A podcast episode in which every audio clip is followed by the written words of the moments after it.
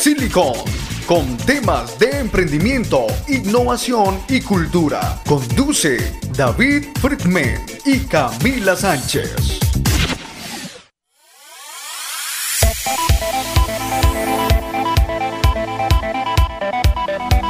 En vivo. Hola, hola, bienvenido a este espacio nuevo de Silicon. Hoy tendremos un tema muy interesante sobre emprendimiento. También hablaremos sobre las, sobre las ferias de emprendimiento que hemos tenido acá en el departamento, en la cual nos va a hablar un rato nuestra querida amiga Camila. Y pues nada, vamos a escuchar una canción mientras tanto para ponernos en ambiente acá en este espacio. Eh, Cristian, pongamos algo mientras tanto, amigo.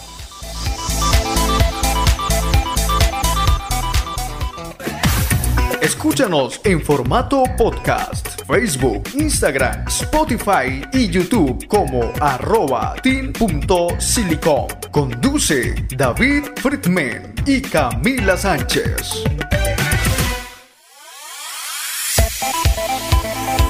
En vivo.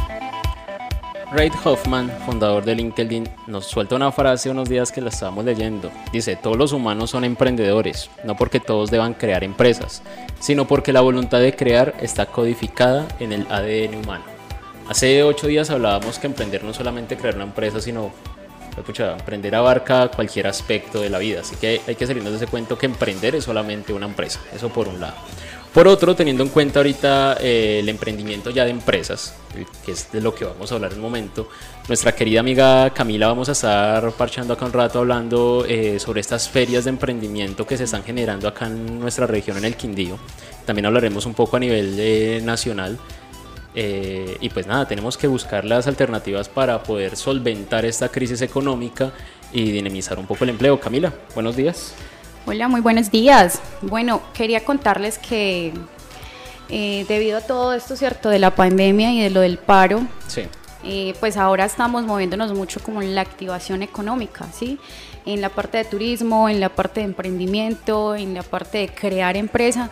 Entonces, bueno, en la Cámara de Comercio de Armenia pues se suma esto y ve la necesidad de activar la economía porque pues veníamos ¿cierto? y, más, y más, en una región como el eje cafetero, sobre todo el Quindío, que la, el desempleo es monumental, o sea, es una cosa increíble. Tenemos la famita por, porque el Quindío es, ¿cierto? De, se arraiga muchísimo eso de que no hay empleo, pero también a veces vemos eso de que hay personas que no quieren trabajar.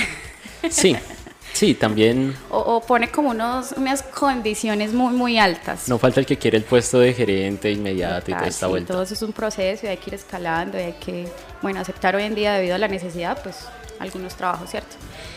Entonces, pues nada, em, se hacen las aperturas de que ya no hay bloqueos a nivel nacional, eh, pues hay algunas todavía restricciones, pero pues de forma más flexible. Eh, se apertura a los sectores económicos que aún no han podido dar inicio a sus actividades, como los relacionados en el esparcimiento y el sector nocturno, ¿sí? Y pues bueno, no hay, no hay duda de que se llegará a activar toda la economía y que pues, se puedan recuperar los empleos, porque muchas personas quedaron sin empleo. Estas ferias sirven mucho para dar a conocer, digamos, las empresas o los microempresarios que están empezando. Hace, madre, a ser hace 15 días, Estuve aquí con los periodistas de Bambú Comunicaciones cubriendo un evento de emprendimiento o una feria de reactivación económica más bien aquí en el Quindío en ¿cómo se llama este centro que queda en el centro De convenciones. Centro de convenciones. Estuvo la exposición artesanal, fue del 15 al 20 de julio.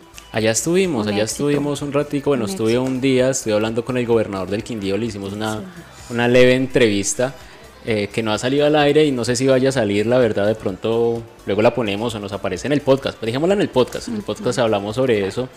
Eh, también hablamos con la ministra, con la ministra de Cultura, estuvimos parchando un rato y conociendo una serie de, de, emprendedores, o sea, las cosas que están haciendo. Hay una empresa de solo mujeres, que ahorita les voy a dar el dato, y estas nenas están sacando una serie de productos de salento, de cocora, eh, productos artesanales, no solo artesanales, sino también alimenticios. O sea, una cosa que uno dice, bueno, ellas nos contaban la historia de cómo empezaron, lo difícil que es para ellas como mujeres emprender o que las tomen en serio, porque gustenos o no, vivimos en un mundo un poco machista todavía, a pesar de que han cambiado muchas vainas.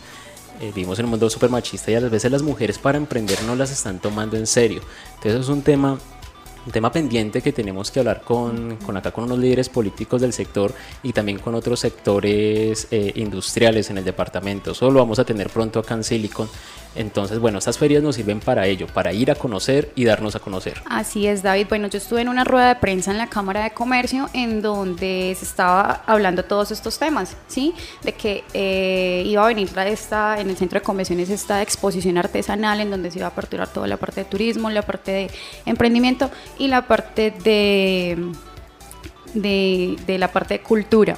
Entonces la exposición artesanal de Armenia es una feria con cuatro años de trayectoria realizada por Corpo Ferias. Allí estuvo también el director de Corpo Ferias, estuvo el director de la Cámara de Comercio, estuvo Claudia Brito, que es la comunicadora, y, y, bueno, convocó a más de 200 expositores nacionales e internacionales. Allí estuvimos haciendo un recorrido donde eran personas de la India, traen unos productos increíbles y pues ya fue el cierre el día 20 de julio con un show también de parte de, la alcaldía, un show de danza folclórica espectacular, entonces, y de parte de Fundanza. Entonces, de verdad que muy bonito. Por ahí estoy viendo ello en tus redes sociales. Sí, así es, en qué hay para hacer. En qué hay para hacer. Ahí se pueden enterar de lo que sucede en el Quindío, en Armenia. Es un grupo que les va a hablar justamente de qué hay que hacer acá, qué hay para hacer acá en, el, en, el, en la zona.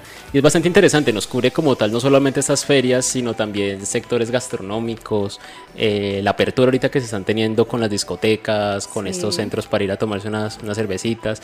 Es interesante cómo se está fomentando ya esto de nuevo, volver a empezar, volver a innovar. Ahora ya es, es algo más privado. el día miércoles estuvo en el Mall Los Arces, ¿sí? que queda por el Caimo, si no estoy mal, por Puerto Espejo.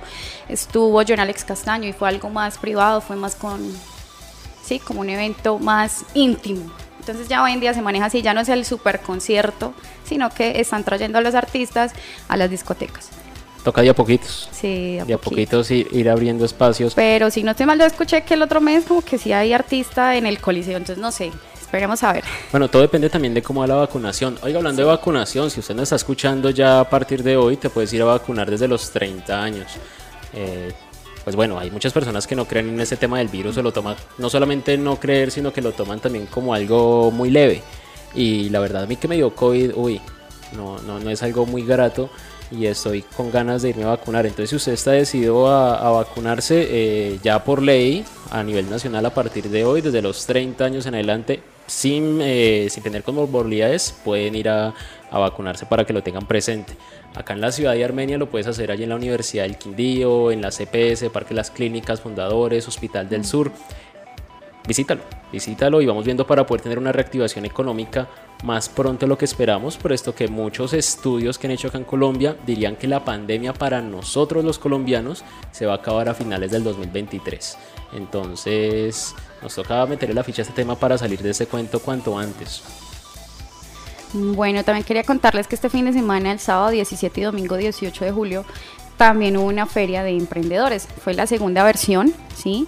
Eh, creería que la primera fue en el 2019, ya que en el 2020 no se pudo. 2021 ya llega con la segunda versión de Feria Violeta de Emprendedores. Invitaba pues la Casa Violeta, que es un café. Esto fue por la Avenida Centenario, en donde es una fundación, una vida para dar. Entonces se une el café y la fundación. Y, y bueno, esto, estas ferias ya ahí empiezan a ver que, funcionan, de que estamos mostrando nuevamente a las personas nuestros productos. Entonces de verdad que también fue una feria muy bonita, muy exitosa. Y pues nada, le están costaba 50 mil pesos por dos días. Entonces era realmente económico. Eh, He averiguado también en otras ferias que cuando aperturan nuevamente, de las cuales yo he participado, porque ya he participado alrededor de seis ferias de emprendimiento. ¿En lo que va de este año? No, no, no, en antes de la pandemia. Sí. Pero preguntándole a los organizadores que cuando nuevamente vuelven a hacer la feria del outlet del eje, eh, cuando hacen la del Orange, cuando hacen la feria rosa, y pues me dicen que esperando a que, que baje un poco más todo esto.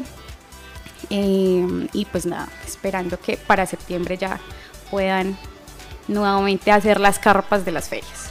Un saludo Camila, un saludo David.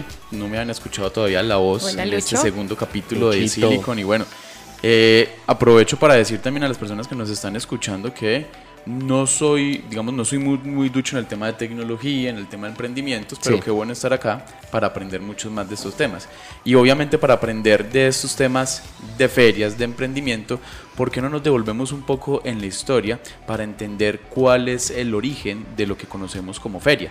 Inicialmente las ferias fueron un fenómeno económico surgido en la Europa occidental de la Baja Edad Media, en una coyuntura expansiva del feudalismo en la que las ciudades estaban creciendo junto al comercio a larga distancia, la artesanía, las finanzas, es decir, todas las actividades económicas que iban más allá de la economía rural agropecuaria, que aún así constituía la gran mayoría de la producción. Bueno, vamos viendo cómo desde hace ya unos cuantos muy buenos años, ya hace incluso más de mil años, se empezaba a, digamos, a construir desde la Europa medieval el concepto de feria, que luego ya obviamente con el tema de la conquista y la colonización traerían y llevarían a todo el mundo eh, este concepto que de hecho, bueno, ya estamos hablando de ferias digitales y que, bueno, lamentablemente por temas de COVID-19, o no sé si lamentable, porque fue otra forma de, digamos, relacionarlo con el tema de, eh, de, reinventarse, un tema que se volvió muy de moda en el contexto del COVID-19, de cómo las ferias pasaron a ser presenciales, a pasar a ser virtuales y digitales. Entonces es una forma también como este mismo concepto de ferias ha venido evolucionando cada vez más. Y es un tema a tener en cuenta porque ya en este mundo moderno todo se va a comenzar a llevar digital. O sea, Colombia, Colombia increíblemente es un país que tiene una alta capacidad de conexión a Internet. Irónicamente, lo digo. ¿Por qué? Porque hay muchos países, inclusive en Europa, estaba viendo un documental de la DW sobre en Alemania hay zonas que bailan, no tienes nada de internet ni cobertura de red celular.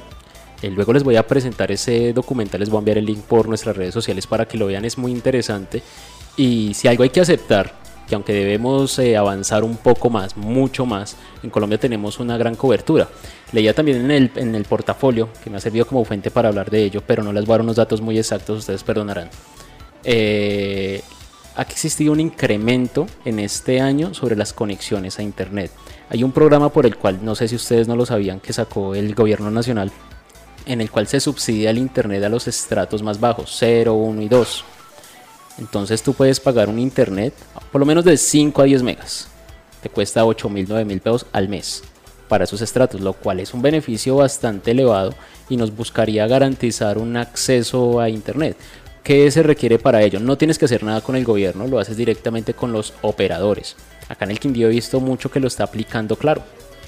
Entonces, ¿qué te piden a ti? Que no tengas eh, un servicio contratado actualmente ni que lo hayas tenido en los últimos meses y puedes tener acceso a Internet de esta forma. Igualmente se ha visto un incremento en las conexiones móviles.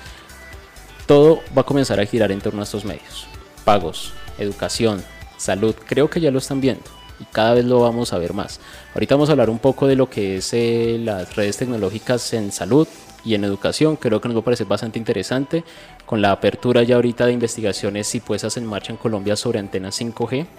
Las antenas 5G nos van a permitir hacer cirugías a distancia. O sea, tú estás acá, eh, voy a ponerte a ti como ejemplo, Lucho. Sí. Te tienen que hacer una cirugía X, no importa el grado de, de complejidad. Pero el médico no lo tenemos acá, en el Quindío. Entonces el médico está en Bogotá, en Los Ángeles, en donde quiera que esté este man. Y directamente va a poder operarte estando desde allá usando robots o cualquier otro tipo de inteligencia, lo cual hace muy interesante. Luego hablaremos también sobre los beneficios o más que todo los mitos que tienen esa serie de antenas o las que tenemos actualmente sobre la salud eh, de nosotros los humanos, también del mundo animal y de cualquier otro espectro que pueda ver influenciado.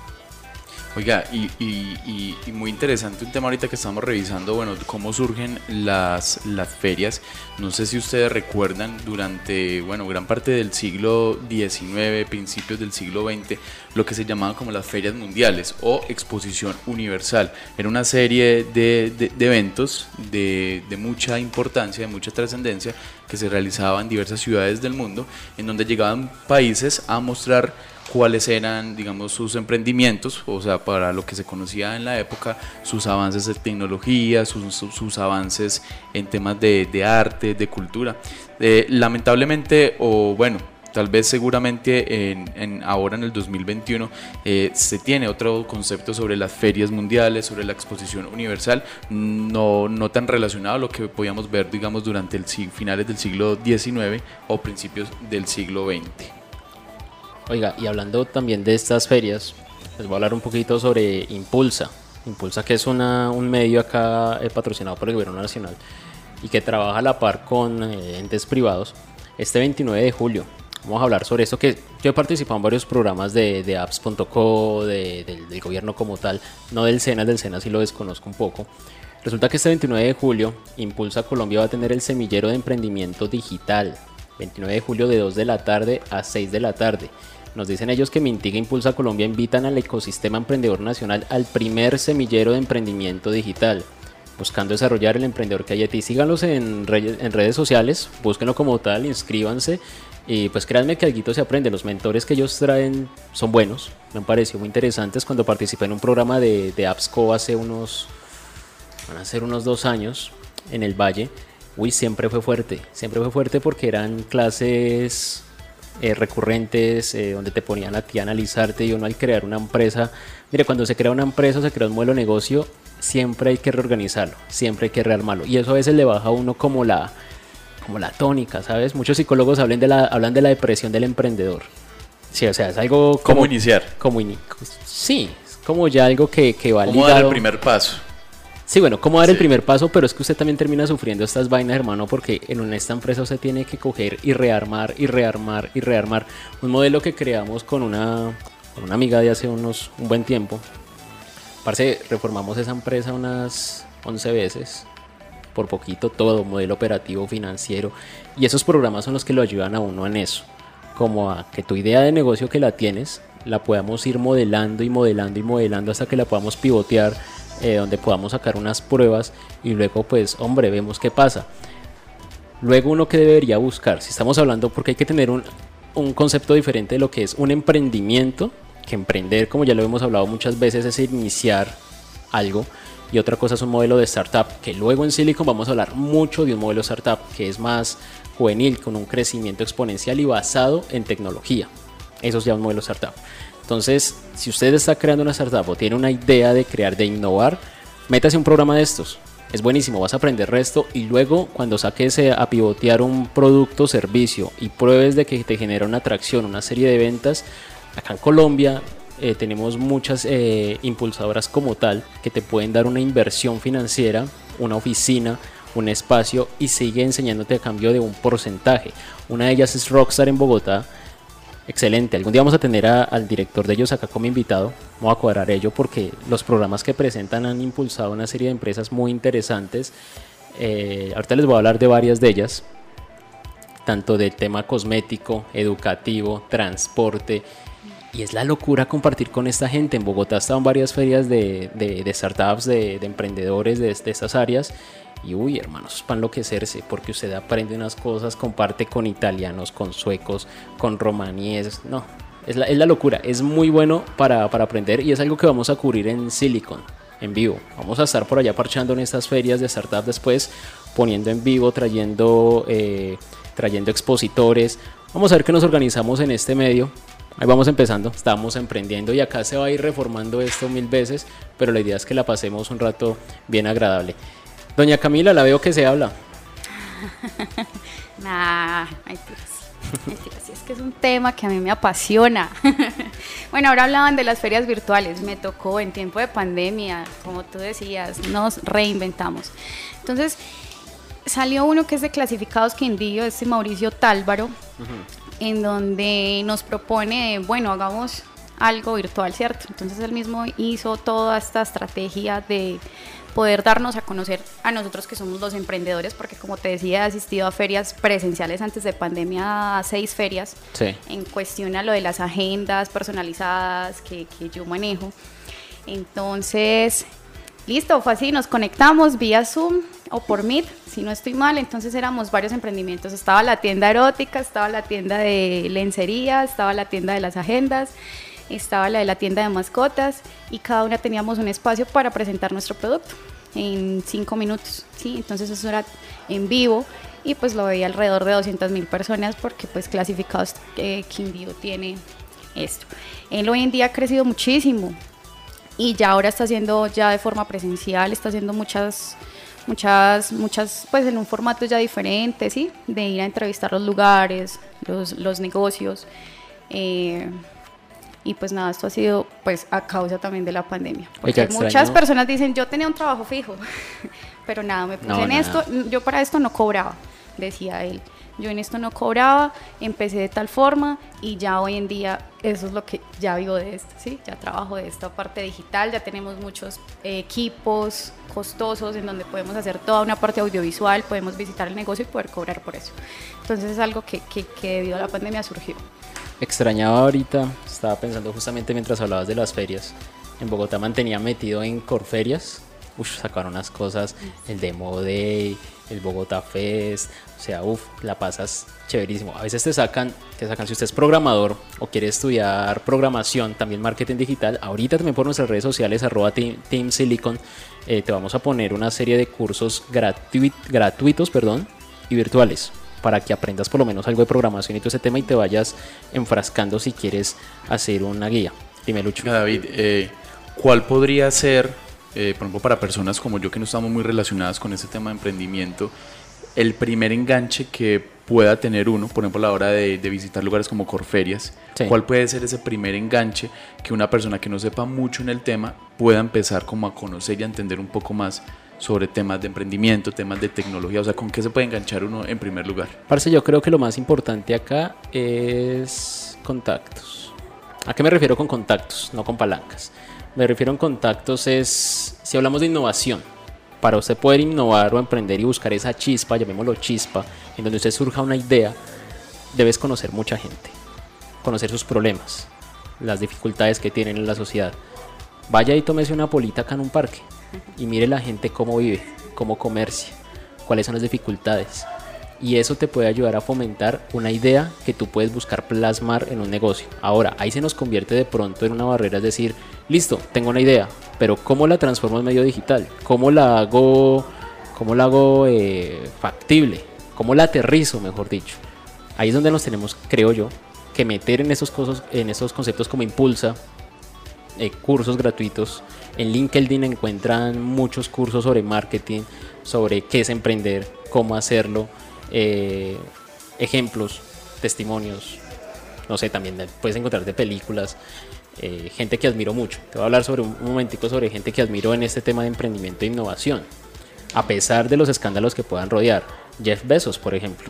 Este, este man empezó con una Que ya lo vimos hace poco ya llegando hasta el espacio. Sí, ya llegó al espacio. nave Y espacial. agradeciéndole a los que le compran en, en Amazon y a los Sí. trabajadores porque lo hicieron millonario. Pero ¿qué hizo esta gente? O sea, esta es una vuelta de persistencia. Si usted no persiste y se vence a la primera, apague y vámonos. Por eso lo que te decía, una empresa se termina renovando una idea muchas veces. Esa es la hora en que una empresa como Rappi, que es un unicornio, para los que no sepan que es un unicornio en términos de startups o en términos de negocio, es una empresa que se ha logrado una valorización superior al billón de dólares. Rappi ya es unicornio hace rato, es uno de nuestros principales unicornios. Y un colombiano nos crea Nubank, que es una fintech, la crea en Brasil, ya empiezan acá operaciones en Colombia, también es unicornio hace resto de tiempo. Entonces son ejemplos que uno debe tomar. Jeff Bezos empieza con un simple escritorio, una secretaria, un aviso muy simple atrás de Amazon. Y algo que él cuenta y cuenta la, la secretaria es que él pues, no tenía cómo pagarle toda esta vaina. Y le dijo, eh, le dijo a la secretaria así con su acento bien colombiano, le dijo, parce, vea, créanme, todo bien, yo le voy a dar un porcentaje La de la empresa". confianza. La confianza. Y el hombre persiste y persiste y persiste. Amazon se crea como para vender libros en línea. Y luego el hombre genera una tienda en marketing. Yo he comprado en Amazon y es muy seguro. Como también lo ha sido Mercado Libre últimamente. ¿Y los precios qué tal? Los precios me parecen accesibles, la Sí. verdad. Para ser traídos del extranjero me parecen muy accesibles. Entonces, bueno, otra persona así que empieza, digámoslo, eh, a ver, tenemos a Jeff Bezos, Elon Musk, que son ya unos grandes exponentes. O sea, Elon Musk nos comienza siendo un programador normal, el man programaba, crea PayPal, lo vende, que PayPal, una maravilla esta vaina, cobra impuestos, que da miedo y comisiones, sí, pero es factible para enviar remesas y todo el tema. Y ahorita el hombre ya está metido en el mundo aeroespacial. Entonces, son personas que si usted va a ver en su comportamiento tienen muy definido como lo que quieren innovar y tienen tropiezos, pero del tropiezo se aprende. Lo que hablábamos hace ocho días, de los errores se aprende. Y es algo que tenemos que seguir creando a pesar de, de- de dichos tropiezos. Sí, bueno, en estos días también hablaba con alguien y me decía que que, que hay para hacer, eso no tenía futuro, que sí, que chévere los videos, pues que eso no tiene futuro. Numeral, ¿qué hay para hacer? ¿Qué hay para hacer aquí? se me- Pauta no paga. y entonces me decían, pero, o sea, obviamente irnos a las personas mayores o de años atrás que ellos es como que el orgullo del título, ¿sí? Pero hoy en día no, o sea, hoy en día puedes tener una carrera, pero si no te unes con más personas profesionales a montar una empresa o a emprender y a crear un proyecto, no vamos a hacer nada, o sea, de estar esperando un empleo, ¿sí? No, no, no nos vamos a quedar esperando. Entonces aquí es donde nos unimos varias personas, varios profesionales o varios buenos y apasionados por algo en especial y, y se saca un proyecto y ya empieza uno, ya nos están empezando a preguntar cómo van a manejar la parte de publicidad, la pauta. Entonces ahí es donde tú entras ya a monetizar como tal la página, ¿sí? Entonces es esto, es que lo vemos de una forma diferente hoy en día. Hoy en día emprender, eh, hagamos un proyecto, miremos cómo, cómo, cómo, cómo nos reinventamos. Entonces de verdad que esto sí tiene a futuro, sí tiene muchas cosas bonitas y, y que nos apasiona a todos, pero a la vez se puede monetizar, ¿sí? Que ese es el plus, que ya es como la añadidura, Sí. pero se puede vivir. Es un proyecto interesante lo que estás creando, Camila, con tu grupo de amigos. Eh, síganlos. Arroba que hay para hacer, ¿no? Que hay para hacer XM. Ahí lo tienen. Entonces y en pronto. Facebook también y en Instagram. Ahí lo tienen, entonces ya pronto ellos estarán generando un mayor cubrimiento de, de notas.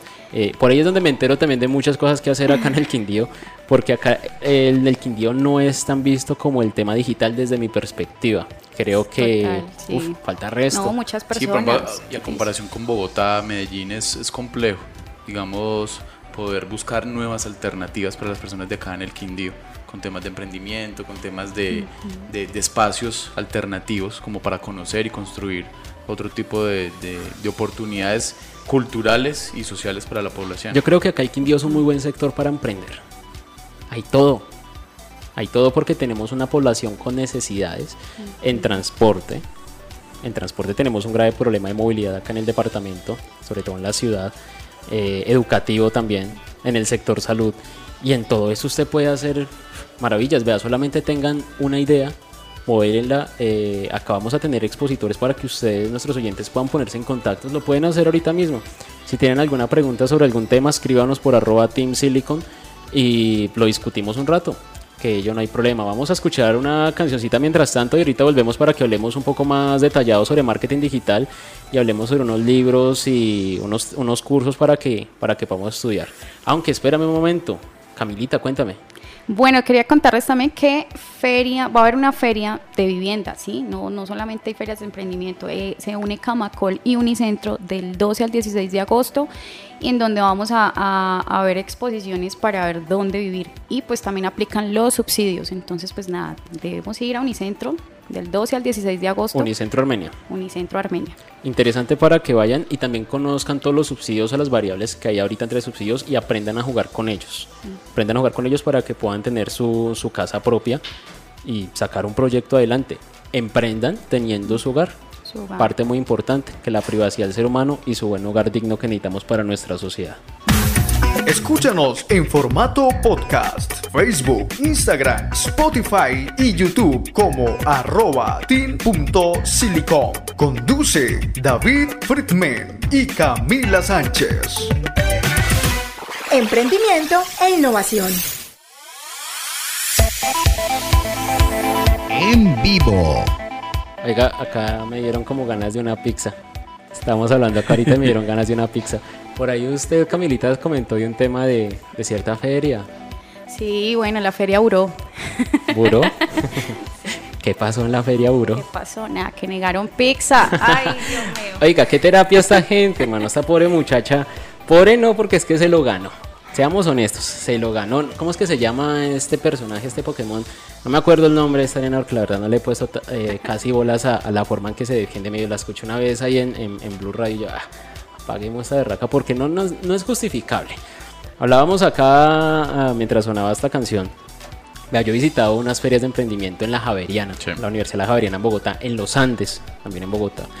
Estaba que pues llega gente muy pupi, regomelos, man. Llegaba una nena que, que era estudiante y quería participar y aprender y llegó en un BMW, por ejemplo, último modelo. y estaba un- la directora de Corona en temas de emprendimiento. Corona, pues la empresa de, de, de todo este tema. Y había resto así de empresas. Vi cómo llegaba gente humilde, gente así con mucho poder adquisitivo, muy rica, todo el tema. También gente muy humilde. Hasta, hasta llegaba gente con el saquito de Looney Tunes en Bogotá, que usted se encuentra gente con saquito Looney Tunes en Bogotá y usted dice, no, pues baila, perdí el teléfono. Suele pasar, ¿no? Y El llegaba esa gente Brian. ajá, a querer aprender. Y entraban, normal, todo el tema eso fue antes de pandemia. Y la directora de Corona, ¿qué hizo? Una señora, vea, no recuerdo el nombre de ella, acá estamos es hablando normal. Y se le sentaba al lado, ¿qué quieres aprender? Ven, te explico. Eh, mira cómo puedes participar con nosotros.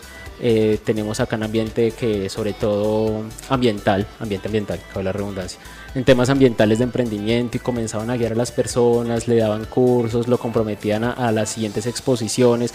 Yo me pregunto cuál es la vaina de no tener humildad con la gente. La gente lo que quiere es aprender, el colombiano lo que quiere es trabajar. Entonces, ¿cuál es la terapia en, en- en negarle una porción de pizza a un ser humano? O sea, son de las cosas nefastas y es la primera vez que veo algo nefasto en una feria de estas, desde mi perspectiva. ¿Qué dicen ustedes? Sí, no, y no, y no solo la negación de un pedazo de pizza, sino que ya han llegado diversas acusas- acusaciones contra la, bueno, la gerente y fundadora de la feria, María Alejandra Silva, que bueno, ya se ha visto involucrada en varios escándalos. Desafortunadamente, lo que dice eh, David, cuando llegamos a un espacio de estos y no se tiene humildad, no se tiene conciencia social, desafortunadamente eh, la, embarramos. Y ya podemos ver lo que ha pasado en esta feria Buró, que perdió a unas marcas muy importantes, seguramente ustedes conocerán algunas, Feria Buró, y las marcas que se retiran, Look and Load, Cupa, La Garceta, Bagel Shop, Eloísa Studio, Esencia Áurea, Amo, Amodomio Store, Alexandra Bueno Kids, Pluvo Rey, que hacen parte de algunas marcas que desafortunadamente por los malos manejos y también la- la- las malas actitudes de, de personas pues que estuvieron involucradas con Sí, estos terminaron golpeando gente y todo. Sí, ¿no? señor. Y bueno, marcas que se retiran y bueno, seguramente emprenderán en otros espacios. Si una persona no tiene algo de decencia, algo de humildad en esos aspectos y de abrirse al público para emprender, no está haciendo nada, la verdad. No está haciendo nada. Acá, digamos, en esta mesa de trabajo, en esta mesa de trabajo seamos honestos con ustedes. Yo no soy periodista. Es más, eh, salí de, de- de- estar encerrado y la mejor forma de socializar y de generar de nuevo contactos pues dije, fue pucha, yo acá en Armenia no conozco a nadie, pues montemos un programa de radio. Mírenme acá. Y Camila, hablemos un poco de Camila. Camila es una chica reemprendedora. La otra vez estábamos hablando un rato y es una persona que toma, digamos, estos cursitos así como los que vamos a relacionar un rato, pero busca estar aprendiendo constantemente. Eso también es una forma de emprender. Y ahí ustedes la ven en sus redes sociales, eh, manejando a varias empresas, hoteles, tiene sus propios proyectos, eh, que es una cuestión admirable. Y acá nuestro querido Lucho, para que lo conozcan un poco en su historial, el hombre Sí, es escritor, ha tenido varias revistas, ha tenido podcasts. Este hombre ha estado metido en este tema de... Y aquí ya ando Loren Silicon. Y acá ya ando Loran Aprendiendo Silicon. también, porque pues como les comentaba en un principio, no soy muy experto en temas de tecnología emprendimiento, pero bueno, qué bueno tenerlo a ustedes dos acá, Acá para lo aprender. poco, lo poco que sabemos en esta mesa de trabajo en temas digitales, de emprendimiento, los pocos contactos que sepamos y que están dispuestos a, a hablar, pues van a estar acá. Acá aprendemos todos y compartimos todos un buen rato. Y cada vez vamos a dinamizar más este programa. Lo vamos a tener también en, en video en un futuro, tomándonos una polita, eh, temas así para que ustedes Epa, también... eso, con polita, con pola. Sí, chévere, una polita para que ustedes también se conecten, hagan sus preguntas en vivo, podamos, podamos parchar un rato. Igual somos amigos, no nos conocemos, pero somos amigos y el conocimiento es para compartirlo. Y volviendo a ese tema de conocimiento para compartirlo, hablemos un rato de, de la profesión de nuestra querida amiga, marketing digital. Por favor, señorita, todo suyo. Gracias, David. Eh, bueno, no, yo quería hablarles hoy de posicionamiento de marca en Instagram. Sí. ¿sí? Debemos primero entender que Instagram no fue creado, o sea, ya hoy en día sí, pero en ese tiempo no fue creado para vender. Instagram fue creado para inspirarse, para educarse, para entretenerse, para mostrar un estilo de vida. Ya que ahora todo es- son ventas y que tuvimos que pasar, pues ahí sí Instagram tuvo que regir también como unas normas ¿sí? De que ya se debe poner hashtag publicidad en historias o en lo que sea en el post debido a eso, porque pues ya vieron que, que esto era algo que, que, rentaba, ¿sí? Los influencers, todo este tipo de cosas que, que estaban viendo que, que, bueno, eso se volvió algo muy monetario. Sí, claro. Entonces, eh, nada, pues nosotros debemos que formar la tienda virtual. Eh, Instagram está por categorías, ¿sí? Ponerla en modo empresa, público. Entonces vamos a... a un perfil a poner, profesional. eh, que sea un perfil profesional. En la biografía también que sea llamativo, que sea agradable, porque las personas, que es lo primero que ven? La biografía. Cuando ingresan no van a ver tanto el contenido, sino lo que está el nombre, la foto de perfil y la biografía, la categoría. Entonces dice es una categoría de un hotel, restaurante. Asimismo nos va a restringir también en las historias. Eh, ejemplo, en la música. Quiero subir una historia, pero no me permite todo tipo de música porque está en la categoría de hotel, de restaurante, de emprendimiento, de, tienda virtual pero en la que sí es de emprendedor, en la que sí es marca personal, en esa sí me va a dejar poner un reggaetón, ejemplo. ¿Sí? Y hay que tener en cuenta que hay ciertos lineamientos, llamémoslo así, en donde están cohibidos por Instagram. Tú corrígeme la palabra porque lineamientos no es la palabra adecuada. Categorías. Uh -huh. Categorías. Una categoría que tú no puedes vender por Instagram es temas de salud, medicina. Tú no puedes vender nada de ello. Uh -huh. ¿Por qué? Porque se da su normatividad. Ajá, se da para que termines vendiendo elementos que pueden perjudicar a otras personas. El tema de salud por ahí es un poco sí, difícil, o pero el resto venden las pastillas estas que son para adelgazar, que eso pues involucra, ¿cierto? La parte de tu salud, parte física. Claro. Hay muchas que, que sí las cierran o debe ser verificadas porque si no de resto no pueden vender. Como cuando vendían las pruebas de PCR hace más de un año. No teníamos acá ni siquiera vacunas y estaba un problema para hacer las PCR, pero ya había gente vendiendo las PCR por Instagram, locos descarados. Entonces, entonces veas para que vean que sí somos berracos de emprender, pero podemos hacer las cosas bien. Sí, sí, eso donde mejor dicho, vendemos los pañuelos, vendemos los tapabocas, vendemos todo. Oigan, estas... Podemos quedarnos quietos. En estas tiendas virtuales, sobre todo por redes sociales, Instagram y Facebook, es importante tener verificada la cuenta. ¿Qué se necesita para verificar la cuenta? Para verificar una cuenta, bueno, debe ser de que tú seas un creador de contenido y pues uh -huh. de que de verdad hayas estado en un medio de TV, ¿sí? Por ejemplo, tal persona dice, yo estuve en un medio de TV en Panamá, en España o acá en Colombia, entonces tú le pides a Instagram de que, mira, yo estuve en el desafío, yo estuve en tal, en la voz, yo estuve en esto, yo estuve en tal cosa y pues digamos gané. Entonces eh, eh, te empiezan a verificar y ya eres como una persona Pero eso solo pública, aplica para Instagram. Para figura pública, sí. Para figura pública, porque digamos para una... No, pero en TikTok creo que también estaban ya verificando. Sí, claro, varias... es que tienen que verificar porque digamos en TikTok Ajá. pasó un problema con una nena, eh, Polak creo que se apellida.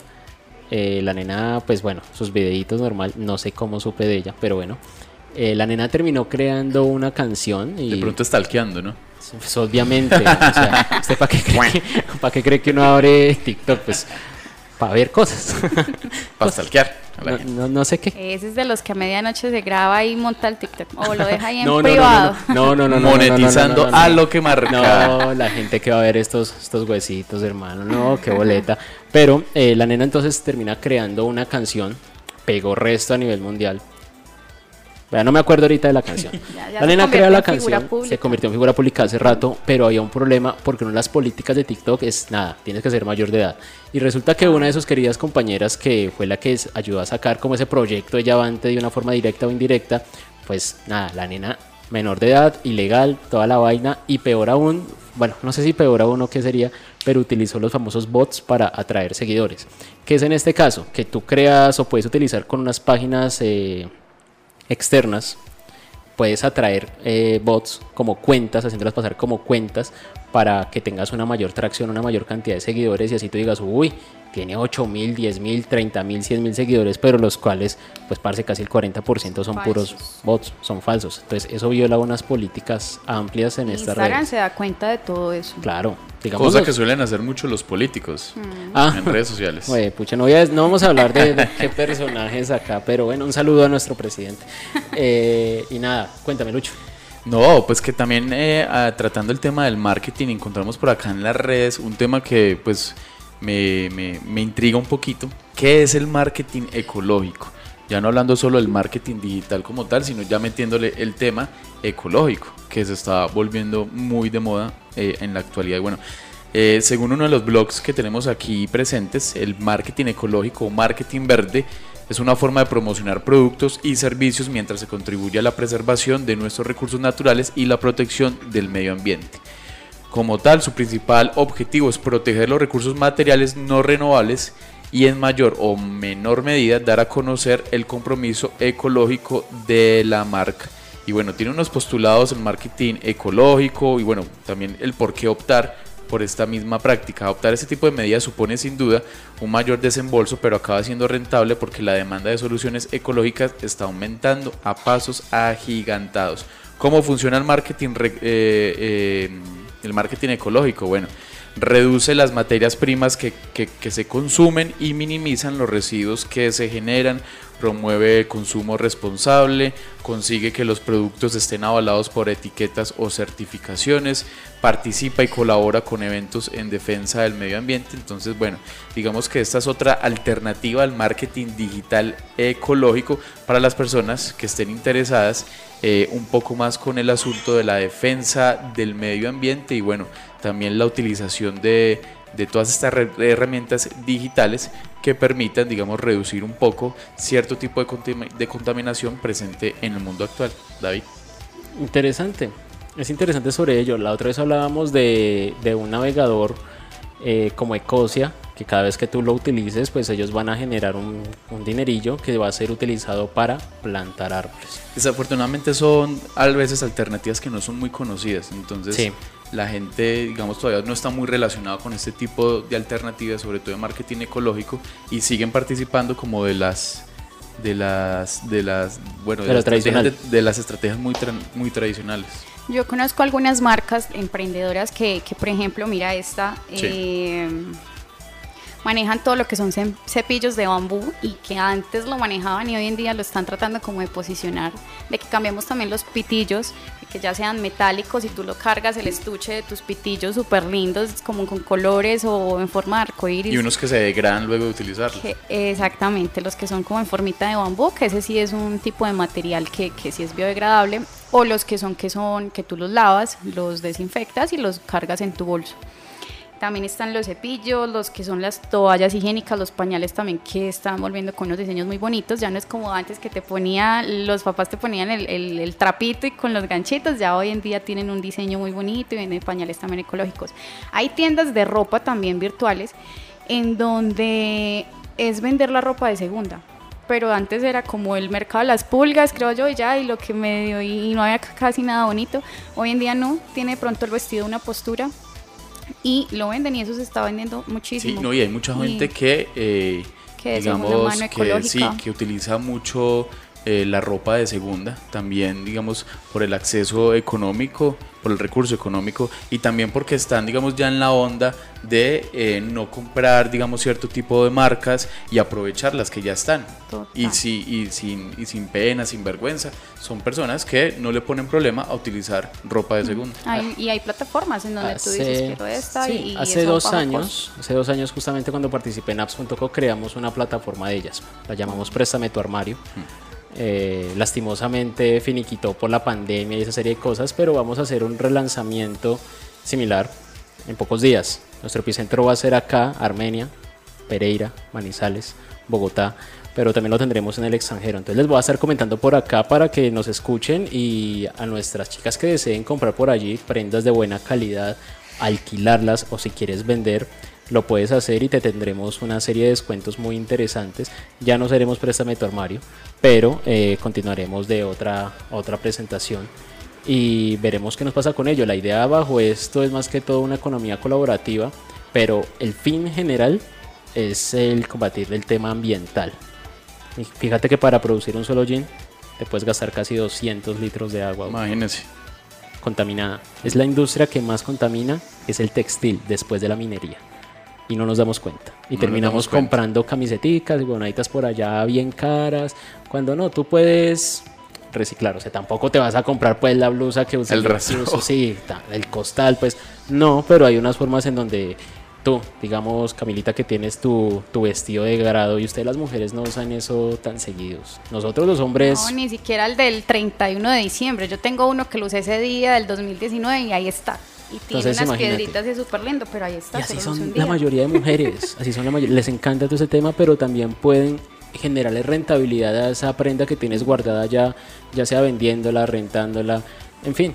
Hay muchas variables que podemos hacer, o en su defecto también vamos a tener una tienda de donación. Hay mucha gente que no tiene ropa, que no se está vistiendo bien y necesitamos ayudarle a las personas que no tienen cómo vestirse. Entonces, vamos a ver qué trabajamos frente a ello. Ya por último, les estoy poniendo ahorita en, en nuestras historias en Instagram y en Facebook nuestros libros recomendados para que aprendan sobre marketing digital y también van a tener en un momentico un link con los cursos de eh, Google. Vamos a darle un énfasis hoy a Google que es buenísimo y te certifica, lo cual puedes tenerlo en, una, en un currículum, en tu perfil de LinkedIn, que aprendiste algo de marketing, que aprendiste algo de programación y todas las variables que tienen. Les recomiendo también LinkedIn. Tiene cursos buenísimos, buenísimos en infinidad de aspectos. Es bueno para que sigan aprendiendo al, al respecto. Bueno, y con la creación de marketing de contenidos, eh, debemos crear un contenido que sea en videos, ebooks. Los ebooks son los libros digitales, ¿sí? que se pueden leer de una forma más corta. Eh, también las noticias, los podcasts, así como nosotros también tenemos nuestro podcast de Silicon. Las transmisiones en vivo ayudan muchísimo para que también empecemos a, a mostrar quién estamos detrás ¿sí? de la marca y poder posicionarnos en Instagram. También conferencias o webinars, ¿sí? También lo que son las...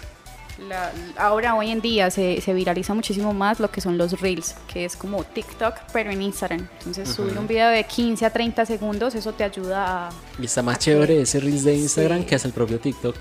Sí, A mí me gusta más. Es chévere, sí. Porque en cool. TikTok solamente ves en una gran parte eh, chicas bailando. Horrible. Horrible. Sí, pero eh, también es bueno compensarlo con un poco de cosas profesionales, ¿sabes? De conocer otra empresa, de conocer emprendimiento. Le voy a dar una cuña a, un- a, a una emprendedora que conocí hace poco por acá. La nena eh, estudia allí en Uniquindío. Publicidad no paga. Policía no paga, pero es que, vea, me comí unas hamburguesas que esa nena preparó acá debajo del, del puente, eso suena todo raro. Acá abajo de un puente donde estamos. eh, tú sabes más de eso, Lucho, es donde se, se, se centran las comunidades a Sí. hablar. ¿Cómo se llama ese espacio? Eh, Centro Cultural Emergente. Bueno, ahí lo tienes. Y estaban ahí parchando un rato, estaban vendiendo los jóvenes artesanías, stickers. Y pues yo tenía hambre y esa nena tenía unas hamburguesitas deliciosas, vegetarianas. Y la vegetariana, yo no soy vegetariano como usted, Lucho, a mí sí me gusta Sí. la carne. Pero qué producto tan maravilloso, la nena se paga sus estudios con esto, vive con esto. Síganla en Instagram, Miau Hamburguesas. Miau, Miau, Hamburguesas. miau, miau. Sí, como el gatico. Bueno, Excelente producto, bien preparado, una berraquita. Eso es un emprendimiento que hay que apoyar. Entonces, a ustedes, queridos emprendedores, muy pronto acá en nuestro espacio en Silicon van a tener también un, un- un e-commerce donde puedan vender sus productos. No solamente alimentos, productos, bienes y servicios, se los vamos a comercializar por acá. Entonces, los esperamos para que hablemos de ello al respecto. Oiga, se nos acabó la horita. Se nos acabó, pasa volando. Necesitamos más espacio para hablar de marketing digital. No, sigamos verdad, con nos marketing. quedamos cortos. Sigamos con marketing en ocho días. Sí. Sigamos dándole fuerte a marketing en ocho días. Hablamos y Porque seguimos mandando tips. Hablar de cómo crear una comunidad en Instagram. no- hay muchos temas. Es que, es que el de marketing abarca cursos, demasiado, demasiado, sí. demasiado, demasiado. Y pues bueno, yo creo que esto de marketing se nos puede Luego estar. podemos hablar de orgánico, pauta versus orgánico. sí. Creación de contenido, eh, diseño, como puede ser un Canva u otras plataformas. Yo creo que vamos a estar acá hablando de marketing digital un mes, lindamente. Lindamente, entonces síganos también en nuestro podcast, nos pondremos al día con ello y nada, tendremos en ocho días un gran invitado que también nos va a hablar de marketing y de programación, entonces próximo viernes 11 de la mañana que los esperamos por medio de Bambú Comunicaciones en vivo y a través de nuestro podcast en Spotify. Ya lo tenemos, vean, en Spotify, en Google, ya no sé ni dónde lo tenemos. Eso usted lo sube y chao. También les vamos a enseñar a hacer podcast para que aprendan en conjunto con nosotros. Nos despedimos. Chao. Chao, chao. Chao, chao.